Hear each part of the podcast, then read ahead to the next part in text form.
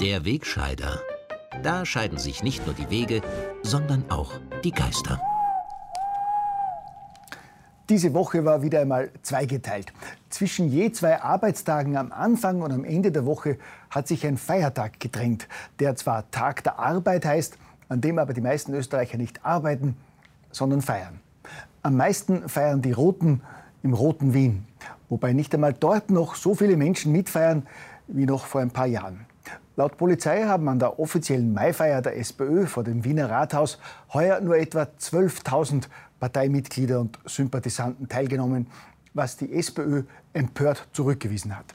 Sie will zehnmal so viele, also 120.000 Genossinnen und Genossen gezählt haben. Und diese unbestechlichen Bilder beweisen es, da hat kein Löschblatt mehr auf dem Rathausplatz gepasst. So dicht gedrängt sind die Massen gestanden. Die Differenz zwischen den beiden Zahlen kommt wahrscheinlich daher, dass die Polizei die ebenfalls demonstrierenden Kollegen von der kurdischen Arbeiterpartei PKK von vornherein nicht mitgezählt haben, weil die SPÖ ja nach der Regierungskritik gesagt hat, dass die PKK-Aktivisten mit der Mai-Kundgebung der SPÖ überhaupt nichts zu tun hatten. Heuer. Wie dem auch sei. Das Wetter war prächtig, ein leichtes Mailüfterl ist durchs Protokoll geweht und das gemeinsame Singen hat heuer besonders schön geklungen.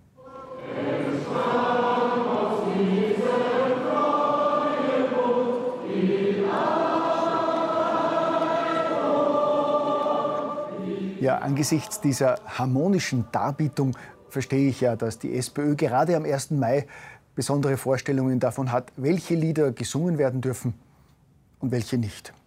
Bei der SPÖ-Maifeier auf dem Grazer Hauptplatz ist es am Mittwoch etwa zu einem kleinen Eklat gekommen, als die engagierte Musikgruppe, die Coverband For You, ein Lied von Andreas Gabalier gespielt hat.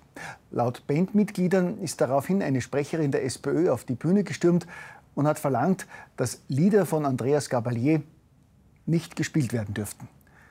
Die Band hat dagegen unter anderem auf Facebook heftig protestiert.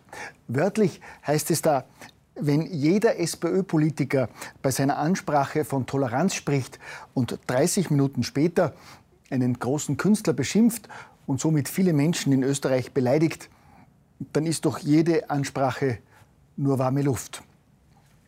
Die Grazer SPÖ hat dazu auf Nachfrage wissen lassen, dass die Band schon vor dem Auftritt gebeten worden sei, auf Nummern von Gabalier zu verzichten. Es gehe bei der Maifeier nämlich auch um Frauenrechte und Geschlechtergerechtigkeit. Dem widerspricht die Coverband entschieden und spricht von einer klaren Falschaussage. Also abgesehen vom Zeitpunkt des ausgesprochenen Gabalier-Verbots finde ich persönlich ja das Verbot selbst schon bemerkenswert. Eine Politikerin, die bei einer öffentlichen Veranstaltung in einer österreichischen Landeshauptstadt die Musik eines österreichischen Künstlers verbietet, die setzt zweifellos ein klares Zeichen für gelebte Toleranz. Nicht zuletzt in einer Partei, der Toleranz ja über alles geht. Überraschend ist das natürlich nicht, denn ein Künstler wie Andreas Gabalier, der es gewagt hat, nicht im ideologisch verbrennten Mainstream einer linken Künstlerszene mitzuschwimmen, wird in derselben schon seit Jahren bekämpft und verunglimpft. Obwohl der steirische Musiker im vergangenen Jahr eine Million Konzerttickets verkauft hat und sein jüngstes Album gleich in drei Ländern auf Platz 1 gelandet ist, ist er seltsamerweise auch bei der jüngsten Showverleihung des Amadeus Musikpreises wieder leer ausgegangen. Auch das ist ja ein schöner Beweis für gelebte Toleranz bei guten linken Menschen. Gell? Gut, konsequent sind sie ja. Nicht-linke Meinungsabweichler werden ja nicht nur in der linksdominierten Künstlerszene, sondern auch im elitären Club moralisch höher stehender Journalisten permanent ausgegrenzt.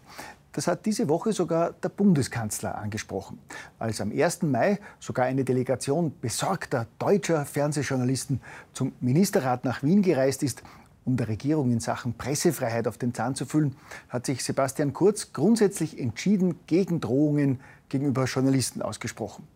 Ein Satz, den selbstredend auch die ORF-Hauptnachrichtensendung Zeit im Bild gesendet hat. Den zweiten Teil der Kanzleraussage hat die Zeit im Bild seltsamerweise nicht gebracht. als kurz nämlich von den Journalisten ebenfalls mehr Pluralität und Meinungsvielfalt unter Kollegen einfordert. Und nicht diejenigen niederzumetzeln, die vielleicht äh, gerade in einer Frage eine andere Meinung vertreten als man selbst. Ja, warum dieser Appell des Bundeskanzlers in den ORF-Nachrichten verschwiegen wurde, kann ich mir auch nicht erklären. Vielleicht ist es ja doch eine Reaktion aus dem Schmollwinkel, nachdem der ZIP-2-Star-Moderator für seinen umstrittenen Auftritt in der Vorwoche nicht nur von FPÖ-Politikern, sondern mittlerweile auch von einer Reihe namhafter ehemaliger ORF-Profis heftig kritisiert worden ist.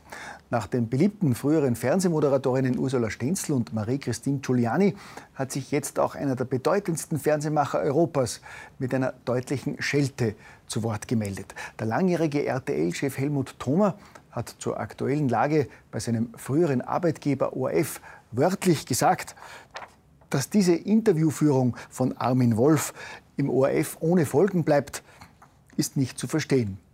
Gerd Bacher hätte Wolf nach dem Interview mit diesem Stürmervergleich an den Ohren aus dem Studio gezogen und gesagt, jetzt reicht's. Ein Mann vom Schlag eines Gerd Bacher fehlt freilich im öffentlich-rechtlichen Rundfunk schon lange. Das Sagen haben dort längst ideologisch verbrämte Überzeugungstäter, die zwar mit Hilfe der Macht der größten Medienorgel des Landes beim Austeilen nicht zimperlich sind, beim Einstecken aber jegliche Kritikfähigkeit vermissen lassen und stattdessen stets wehleidig beklagen, die Pressefreiheit sei in Gefahr. Unterstützt werden sie dabei von einer linken Front jammernder Berufskollegen und frustrierter Oppositionspolitiker und von einem völlig überparteilichen Bundespräsidenten, der sich am Tag der Pressefreiheit gestern um eben diese Pressefreiheit große Sorgen gemacht und vor Zensur gewarnt hat.